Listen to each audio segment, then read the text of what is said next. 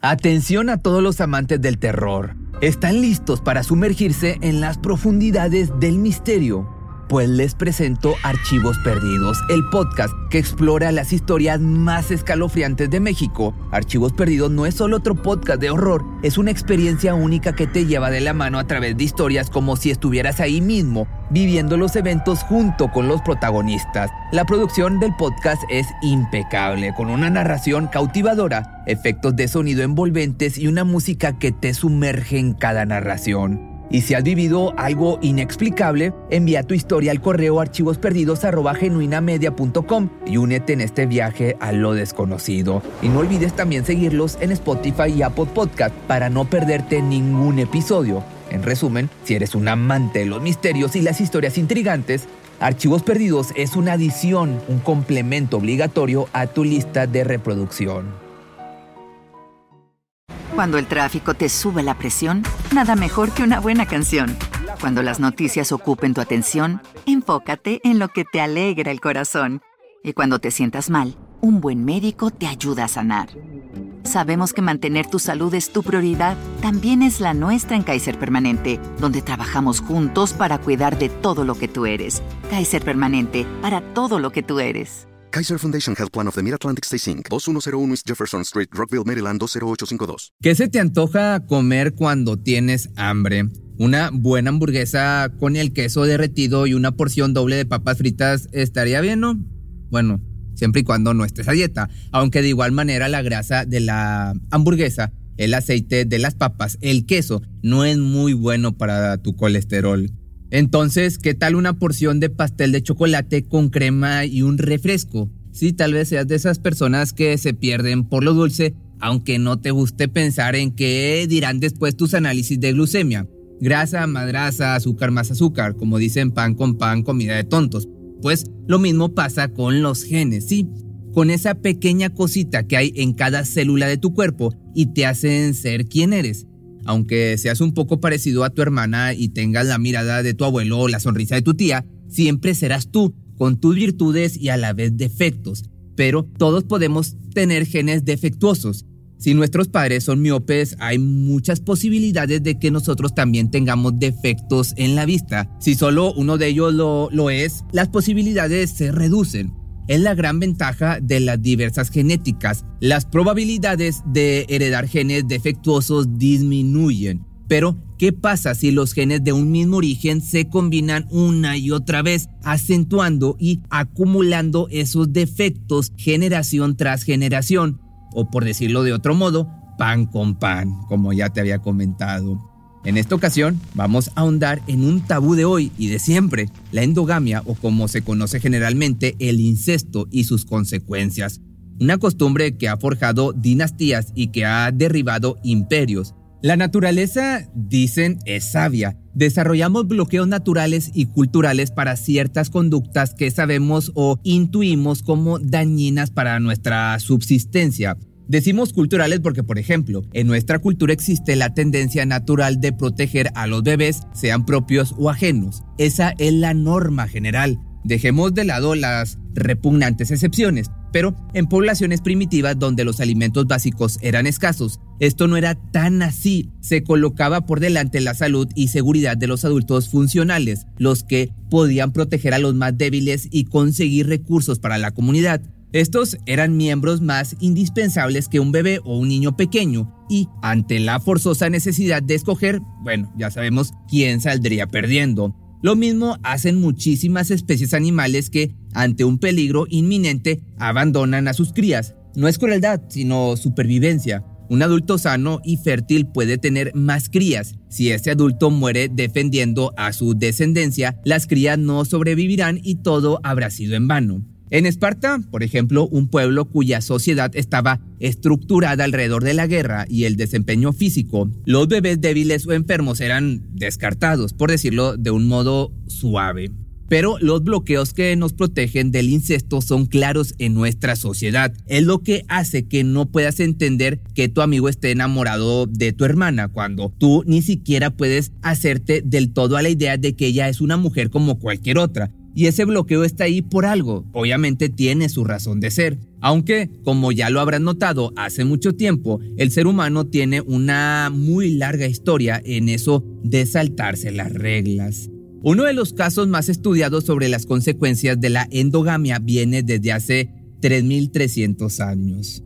El imperio egipcio, como todos los reinados que conocemos primero por su grandeza, tuvo su costado decadente. Y si en las tumbas y monumentos se refleja la imagen de gobernantes majestuosos, casi superhombres, la realidad podría ser muy diferente. De hecho, en su tiempo se consideraba al faraón como literalmente el hijo de un dios, pero más que describirlo, lo mejor es ponernos en situación. Imaginémonos juntos. El palacio en el Cairo huele a especias quemadas en los incensarios. El aire luminoso del desierto entra por las grandes puertas y el sol traza una alfombra dorada sobre el suelo pulido por los esclavos. Muros y columnas están decoradas con pinturas coloridas y los funcionarios y sacerdotes conversan a media voz, vestidos con túnicas blancas que resplandecen. Las esclavas llevan fuentes con comida y agua helada recién extraída de los pozos reales. De pronto, alguien bate palmas y se hace el silencio inmediatamente. Todas las cabezas giran hacia la plataforma blanca que está tres escalones por encima del nivel que ocupan todos los presentes. Ahí está el trono, cubierto de almohadones y decorado con oro y esmaltes de colores. Todos se inclinan hacia una alta y estrecha puerta detrás del trono. Es por ahí que se aproxima la silueta del faraón, el hijo de Ra, Dios en la tierra, el dueño de los destinos de Egipto. La figura avanza lentamente hasta que al final el sol la revela en todos sus detalles. La figura se tambalea, cada paso es lento y el cuerpo se inclina sobre el bastón. La espalda es anormalmente estrecha o puede ser que las caderas enormes causen esa impresión. La columna vertebral está desviada y encorvada. El faraón debe girar todo el cuerpo cuando necesita mirar algo que no está justo al frente. No puede girar la cabeza, sus vértebras están soldándose lenta pero inevitablemente. La cara tampoco no es mejor, muestra claros signos de llamado paladar hendido o labio leporino. Los ojos son tremendamente grandes y casi no tiene cabello. Las piernas se doblan esqueléticas bajo el peso del enorme vientre y los brazos delgados apenas logran sostener el bastón. Todos se inclinan ante la lastimosa figura de Tutankamón, el hijo de Ra, que solo tiene 19 años de edad. La endogamia durante generaciones causó en el joven faraón una mala irrigación de los huesos que con el tiempo llevó a su desintegración. Los huesos de sus pies y tobillos estaban prácticamente deshechos y debió pasar la mayor parte de su vida postrado. Si bien no existen datos 100% certeros de quién fue la madre de Tutankamón, sí está claro que el faraón provenía de una larga cadena de uniones entre integrantes de la misma familia. La hipótesis más aceptada es que su padre, Akenatón, engendró a Tutankamón con su propia hija. Tutankamón sería en cierto modo hermano de su propia madre. La necrosis ósea sumada a un grave caso de malaria habrían llevado a Tutankamón a la muerte antes de cumplir las dos décadas de vida, pero tuvo tiempo suficiente para casarse. ¿Con quién crees? Pues sí, con su propia hermana. Con Tutankamón llegó a su fin la dinastía más poderosa del Nilo. El joven monarca no logró tener su propia descendencia. Su esposa dio a luz dos niños que nacieron sin vida. Y esto marcó también la muerte del Egipto de los faraones. Tal vez no seas muy aficionado a la historia y desconocías este costado de la vida del faraón más famoso de todos los tiempos, pero tranquilo. Si los libros no son lo tuyo, hay películas sobre el tema. Y si las películas sí son lo tuyo, tal vez hayas visto esta que se llama Las colinas tienen ojos. Hay dos versiones, pero la historia es la misma. Una familia que se extravía en medio del desierto para ser acosados, abusados y asesinados por una familia embrutecida y siniestra que habita en una sórdica cabaña en mitad de la nada y que eventualmente terminan comiéndose a sus víctimas. Lo que no muchos saben es que esta historia tiene una base real. Wes Craven, el director original, se inspiró en una familia auténtica. Pero para conocer la historia completa debemos retomarnos a Escocia alrededor del año 1500. Esta es la historia de Alexander Sunny hijo de un honrado trabajador de East Lothian.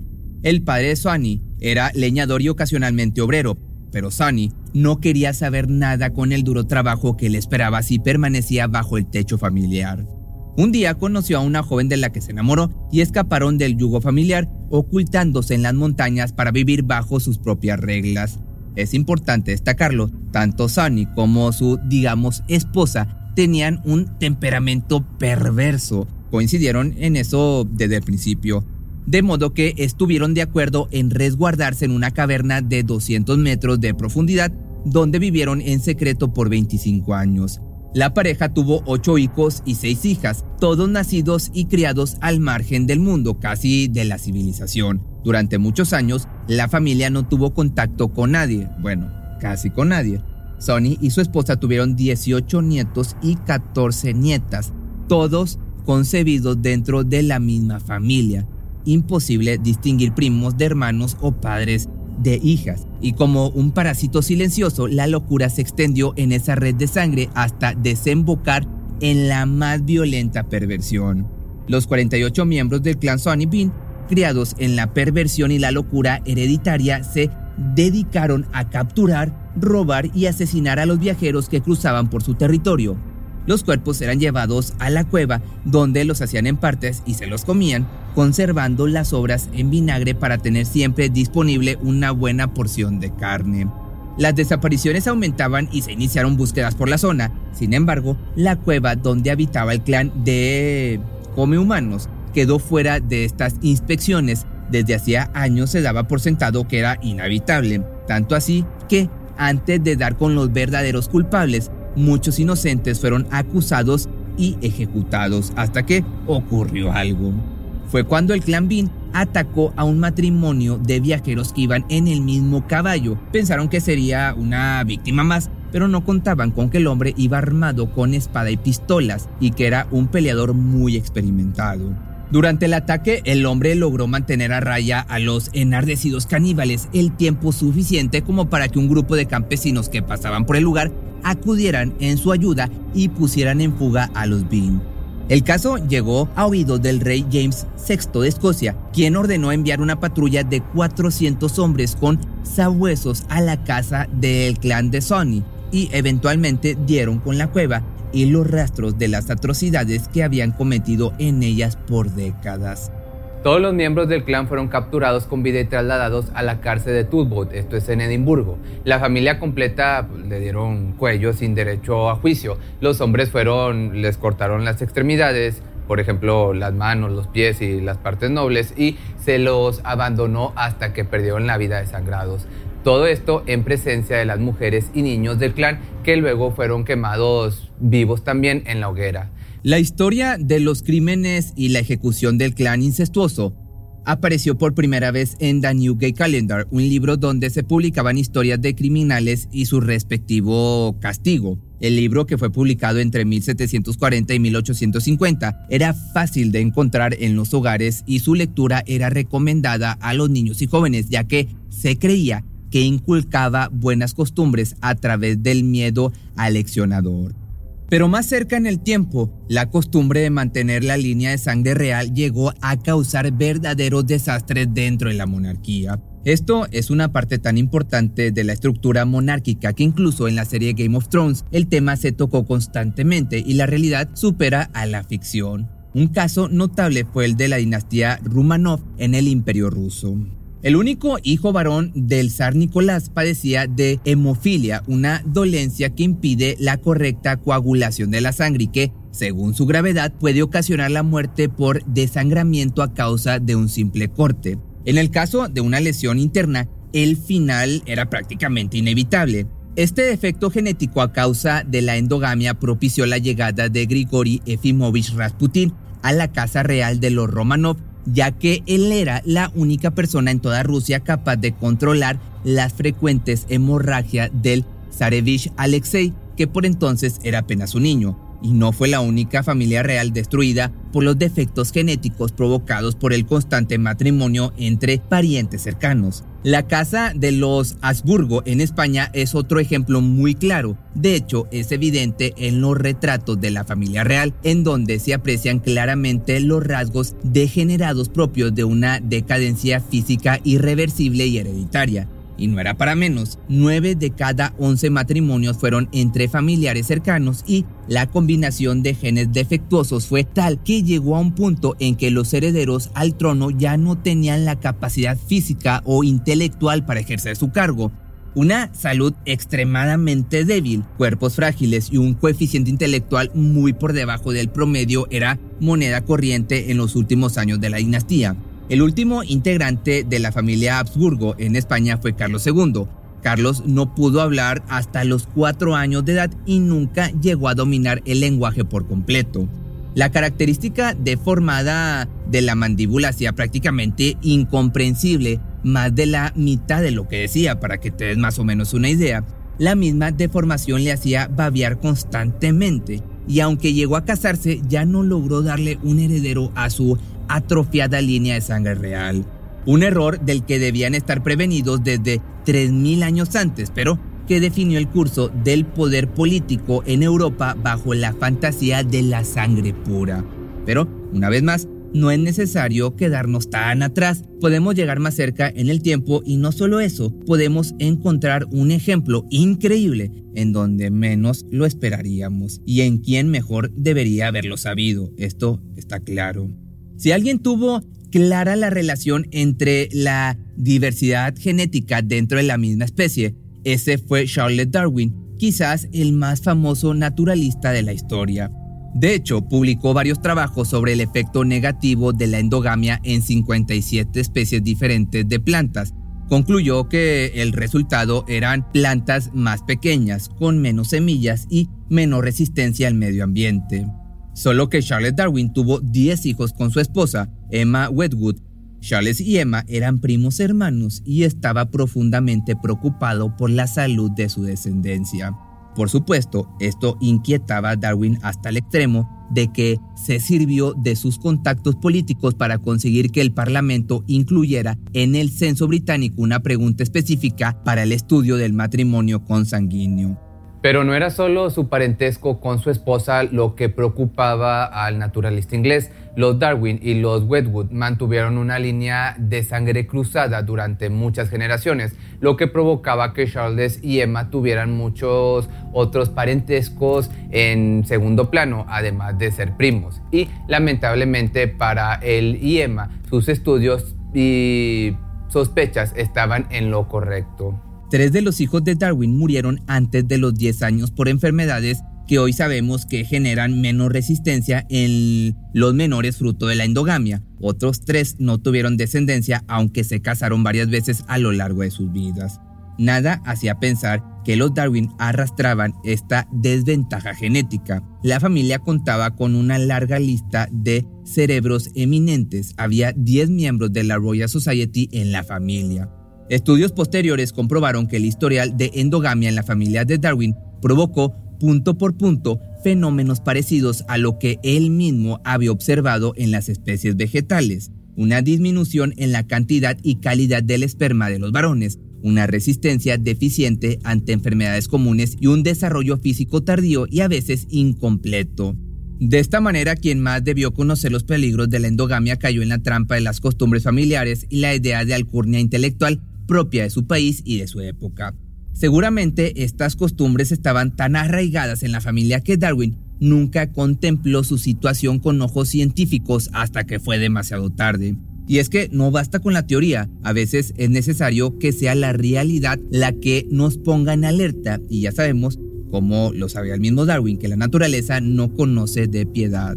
Los casos extremos que hemos recorrido en este video son solo algunos de los muchos que pueblan la historia, pero por increíble que parezca, la endogamia es más común de lo que parece hoy en día, que más común que en la antigüedad. Hay muchos mitos alrededor, pero lo cierto es que en estos últimos tiempos el tabú ha vuelto a estar en primera plana a raíz de la noticia de Ana y Daniel Parra, los hermanos españoles que decidieron formar una pareja formal y hoy tienen dos hijos. Por si te lo preguntabas, los dos niños son perfectamente sanos. Como dijimos al principio, se trata de probabilidades. Hoy Ana y Daniel se encuentran luchando para que les permitan formalizar legalmente su unión. Para ellos simplemente fue inevitable sentirse atraídos y formar una familia juntos y aclaran que ellos no promueven el incesto ni lo aconsejan. Tampoco pretenden modificar a la sociedad para que el tabú deje de serlo. Según sus propias palabras, solo se trata de sus vidas y así se dieron las cosas. Esto ha quedado claro, la endogamia nunca es la mejor opción, es simple biología, por eso, como dijimos al principio, todos podemos tener hambre, eso es perfectamente natural. Lo importante es controlar los apetitos, que por cierto ahorita me estoy acordando que hace, ¿hace cuánto hicimos lo de el otro video de endogamia? Como año y medio está el de lo, la familia Whitaker o Whitaker. te voy a dejar aquí la liga abajo para que lo vayas y lo cheques. Es del mismo tema de endogamia. ¿No se merece tu familia lo mejor? Entonces, ¿por qué no los mejores huevos? Ahora, Egglands Best están disponibles en deliciosas opciones. Huevos clásicos, de gallina libre de jaula y orgánicos de Egglands, que ofrecen un sabor más delicioso y fresco de granja que le encantará a tu familia. En comparación con los huevos ordinarios, Egglands Best contiene la mejor nutrición como 6 veces más vitamina D, 10 veces más vitamina E y el doble de omega 3 y B12. Solo Egglands Best. Mejor sabor, mejor nutrición, mejores huevos. Visita egglandsbest.com para más información. Cuando el tráfico te sube la presión, nada mejor que una buena canción. Cuando las noticias ocupen tu atención, enfócate en lo que te alegra el corazón. Y cuando te sientas mal, un buen médico te ayuda a sanar. Sabemos que mantener tu salud es tu prioridad, también es la nuestra en Kaiser Permanente, donde trabajamos juntos para cuidar de todo lo que tú eres. Kaiser Permanente, para todo lo que tú eres. Kaiser Foundation Health Plan of the Mid-Atlantic Stay Inc. 2101 East Jefferson Street, Rockville, Maryland 20852.